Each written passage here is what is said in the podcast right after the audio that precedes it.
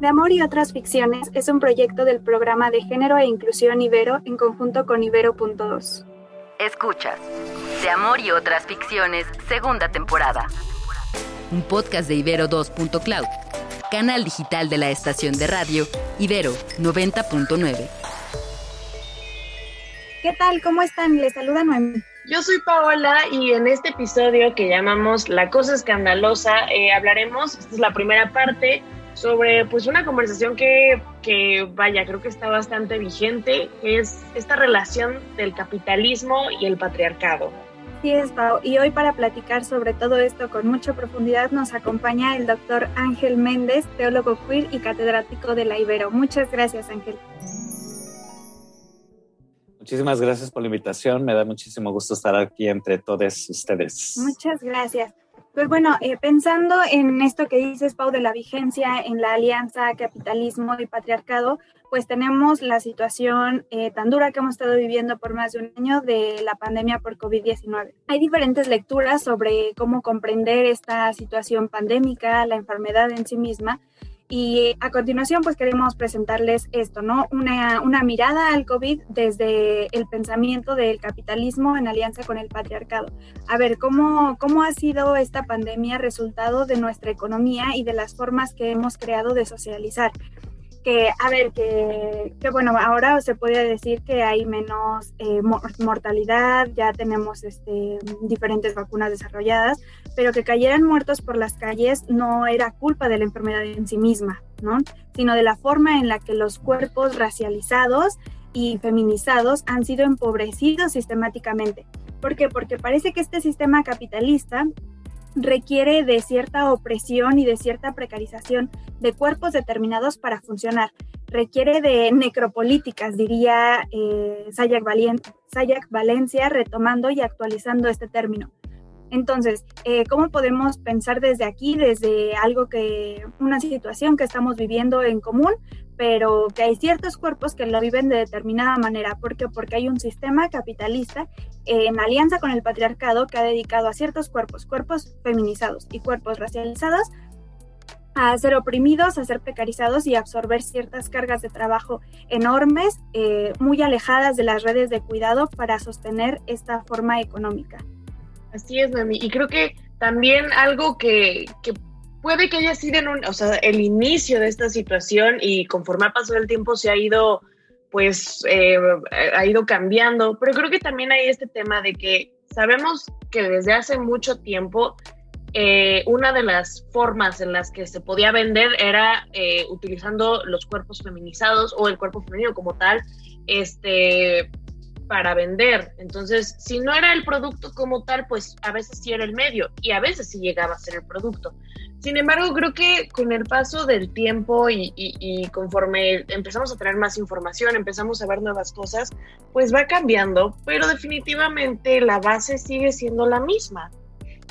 Y como justo por esa misma línea, eh, queríamos preguntarte, Ángel, ¿de qué va y en dónde vemos en nuestra vida diaria la relación entre capitalismo y patriarcado? Sí, bueno, es una relación muy estrecha, una relación muy íntima entre ambas y lo, lo, percatamos muchísimo más ahora en los tiempos de pandemia y pospandemia incluso. Es cierto que la pandemia nos hace conscientes de que somos cuerpo y de que todos nuestros cuerpos son vulnerables y vulnerados, pero nos hemos dado cuenta también que unos cuerpos importan más que otros. Y ahí es donde está la clave del, del capitalismo. En el capitalismo unos cuerpos importan más que otros unos cuerpos están eh, en una como nivel de dominio, mientras que otros son subordinados. En eso consiste la alianza patriarcal también, ¿no? Porque justamente son los cuerpos masculinizados los que están en el lado del dominio y de la hegemonía, y son estos cuerpos masculinizados que subordinan a aquellos otros cuerpos que no entran dentro de esta normativa heteropatriarcal.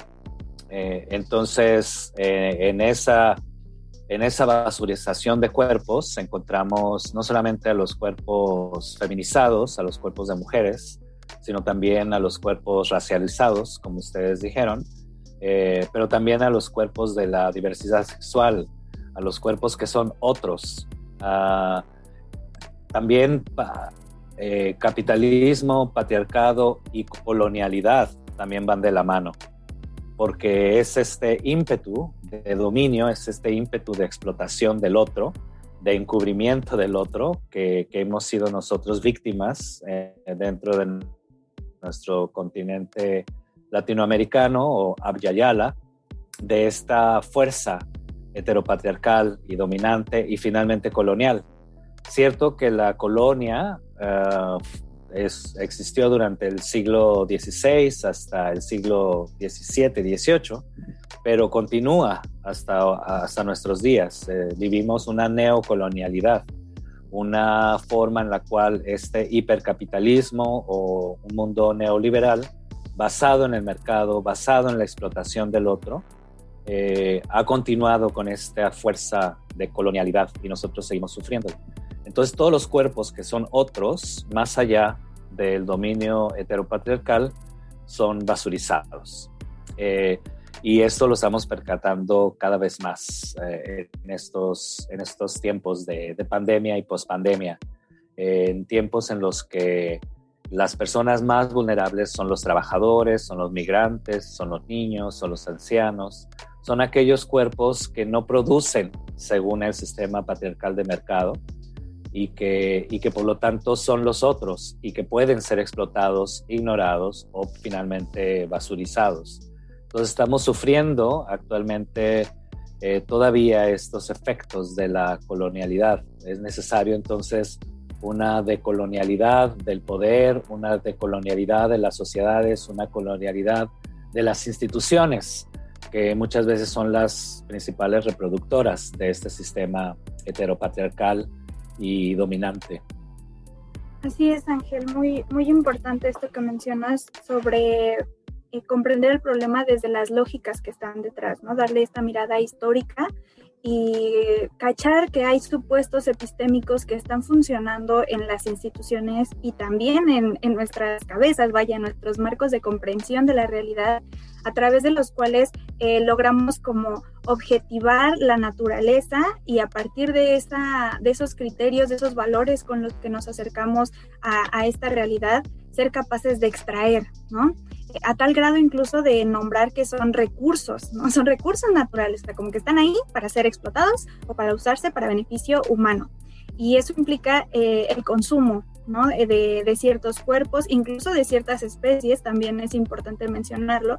Y parece que en este intercambio de bienes, como de juego de, de los deseos, los cuerpos de las mujeres están en medio y los cuerpos feminizados también, ¿no? Esto que estás mencionando sobre cómo los cuerpos otros, los cuerpos que son eh, monstrualizados de la comunidad LGBT están funcionando como el soporte y el objeto del comercio. ¿Cuánta crisis de cuidado no hemos visto en estos tiempos en los que la explotación corporal en el trabajo de la producción y la reproducción eh, pues son la regla, ¿no? Son el pan de cada día y pensando en que normalmente a, la comunidad LGBT, a estos cuerpos, pues eh, como son rechazados por estos grandes supuestos institucionales, se les, se les lleva a otro lugar, ¿no? A jornadas interminables, a labores riesgosas, hablemos de la comunidad trans, por ejemplo, de, todo el riesgo que, ha implicado eh, las labores sexuales, por ejemplo, ¿no? Ah, hablamos también de sueldos precarios, se trata de, de, trabajos que no paran,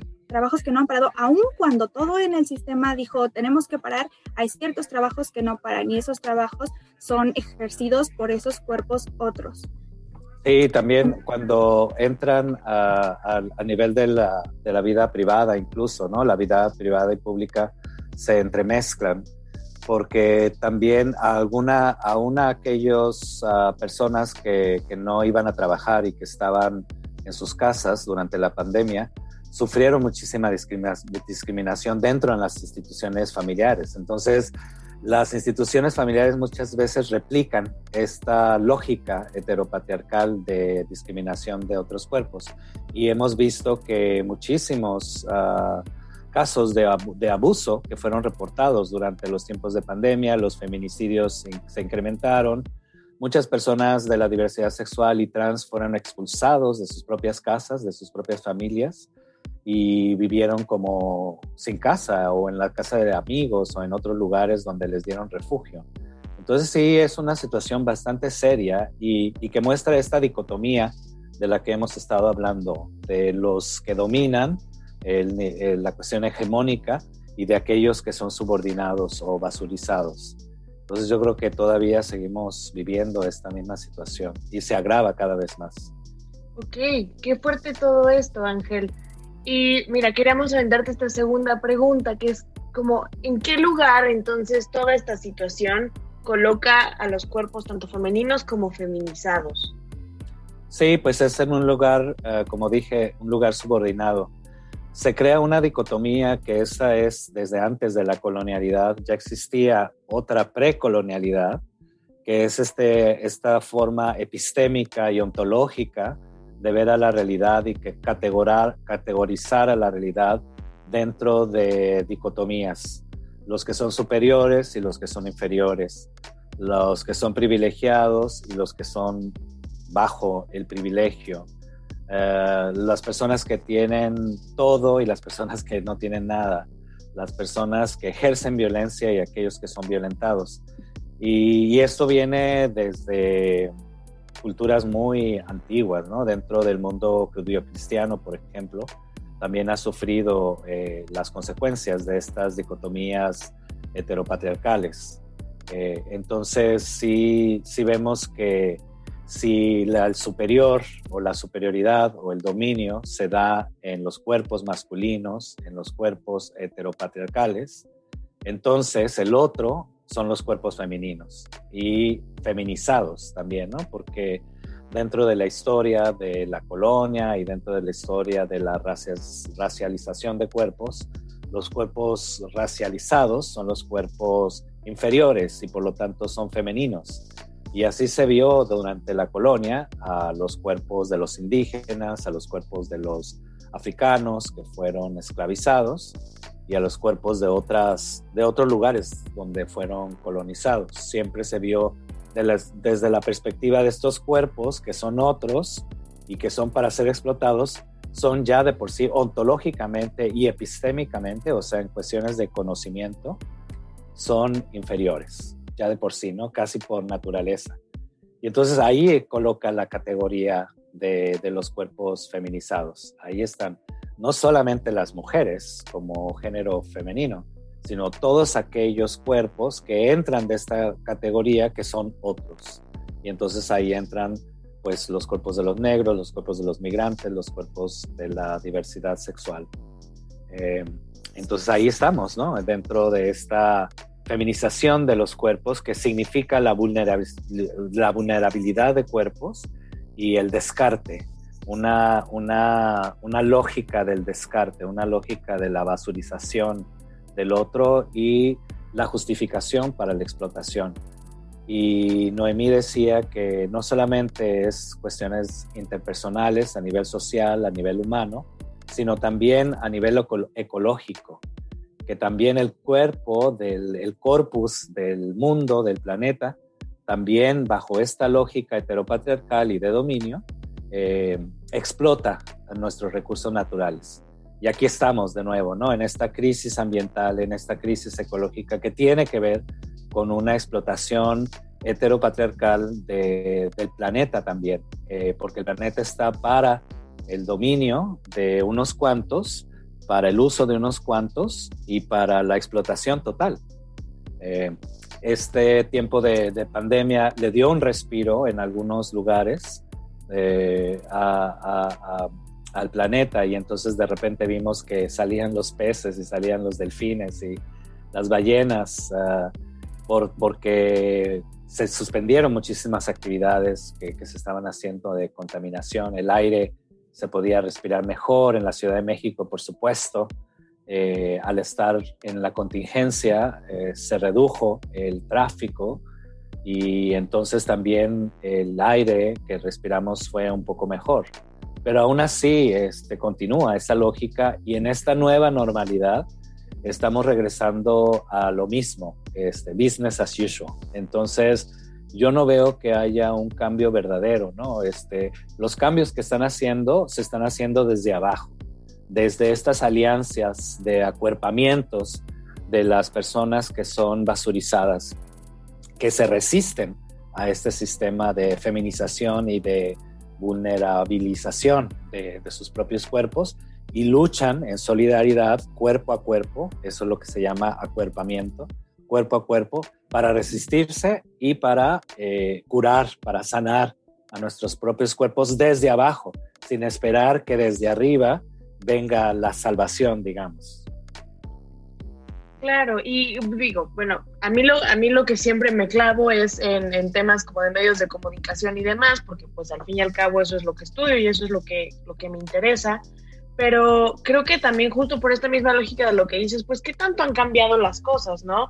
Eh, siempre mencionamos acá que, que, pues los referentes han crecido, han cambiado, eh, hemos, eh, nos hemos vuelto más críticos con los referentes más viejos, pero pues de todas formas no dejamos de tener, o sea, no creo que hay veces donde no deja de ser solamente un parche para una situación que tiene un problema de raíz y la raíz la verdad es que está a un nivel sumamente profundo. Y no es que no se pueda cambiar definitivamente. Aquí esto es un espacio completo y absolutamente positivo en el que creemos en, que estos cambios se pueden lograr, pero definitivamente no es tarea fácil y no podemos asumir que, no sé, sentándome a escuchar unas conferencias, por decirlo de alguna forma, es el cambio, pero tal vez sí es como el inicio o la primera puerta que se puede abrir para este cambio.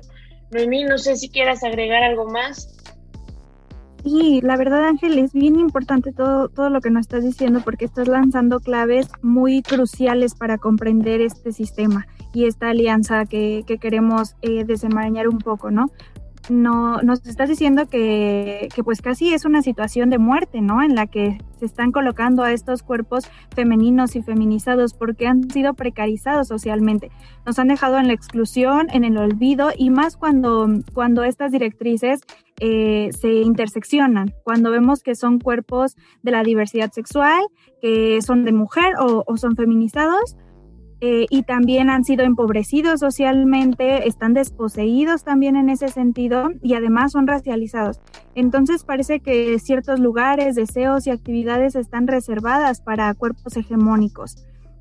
Y pues sí, nos dejan en el lugar de la desposesión y una desposesión no solo económica, sino también de cuidado, porque no hay redes públicas ni suficientes ni eficientes que puedan absorber todo esto. Eh, y también eh, creo importante eh, rescatar aquí que es una disposición de afectos, de pensar que la otra vida, como lo has mencionado, es basura, ¿no? no es digna de amor, no es digna de ser vivida, no es digna de ser llorada, también nos diría Butler, ni tampoco de la libertad. Entonces vemos que la acumulación del capital se da patriarcalmente, que la muerte es resultado del trabajo por las condiciones tan inseguras, por, por hacernos cuerpos sacrificables, consumibles, explotables, ¿no? Eh, vemos que, que, todas esas promesas capitalistas, todas esas agendas liberales realmente son amenazas para nuestros cuerpos, especialmente para los cuerpos de la diversidad sexual que son racializados y, y que además también son empobrecidos socialmente. Me parece muy importante eh, esta mirada crítica. Sí, muy importante. Y eh, algo interesante de la, desde la teología queer, yo como teólogo queer, es que esta capacidad que, se tiene de resignificación, ¿no? Recuerden que el término queer es un término ofensivo eh, eh, para todas las personas de la diversidad sexual, para, para nombrarlos y para crear heridas a través de discursos que luego se transforman en corporalidades, también heridas y corporalidades que han sido basurizadas.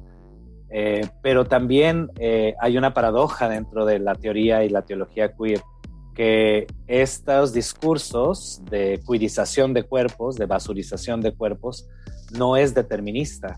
Hay un momento de resistencia y ese primer momento de resistencia es cuando salen la comunidad LGBTI a las calles y empieza a decir we are here and we are queer. O sea, es una reapropiación del término, que ha sido un término ofensivo, un término de discriminación y marginalización de cuerpos, ahora se revierte, se le da la vuelta para tomarlo como un término de dignidad, como un término de libertad, como un término de solidaridad. Y entonces el primer ímpetu de la teoría queer no surge en las academias, sino surge en las calles, de cuerpos que han sido marginados y que salen a las calles y dicen basta.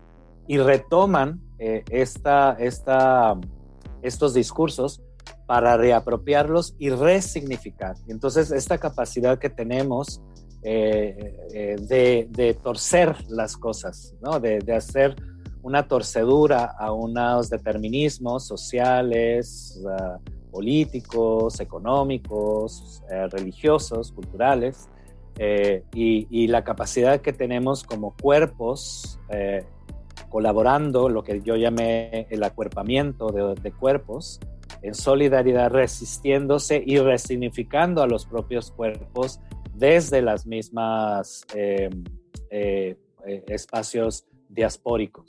desde la misma diáspora. Entonces es una clave fundamental para entender tanto la teología queer como la teoría queer, que eh, estos determinismos uh, que tenemos del mundo, de la sociedad, no, no los aceptamos, sino que nos resistimos. Y aparte tenemos la capacidad de transformarlos. Esa capacidad de transformación también es algo inherente dentro de la fuerza eh, y el ímpetu de la teoría y la teología queer. En el caso de la teología es mucho más fuerte porque entras en un, en un ramo donde en la religión, al menos desde el punto de vista de la religión judio-cristiana o el pensamiento judio-cristiano, eh, la sexualización de cuerpos ha sido una forma de justificar su explotación, uh, su uso y su consumo y, y su misma basurización. Entonces, cómo resignificar desde adentro de la misma religión, desde adentro de la misma teología, esta, esta fuerza o esta lógica de, de, dominio, esta lógica neoliberal y capitalista y heteropatriarcal que estamos sufriendo. Entonces es interesante porque sí hay grupos de resistencia, sí hay grupos de solidaridad, sí hay colectivos dentro de las mismas religiones, eh, tanto en el cristianismo como, en el judaísmo y en otras religiones también, de estos cuerpos que, se, que crean alianzas, que es otro término que también utiliza Judith Butler, los cuerpos que crean alianzas con sus propios cuerpos, no solo para resistir, sino también para eh, crear un ambiente de resiliencia, de apoyo, de sanación de cuerpos. Y yo creo que ahí finalmente es el punto de, teológico más importante. Eh, en el, eh, es el Dios que se da y que se solidariza y que se acuerpa eh, con esos cuerpos que han sido basurizados.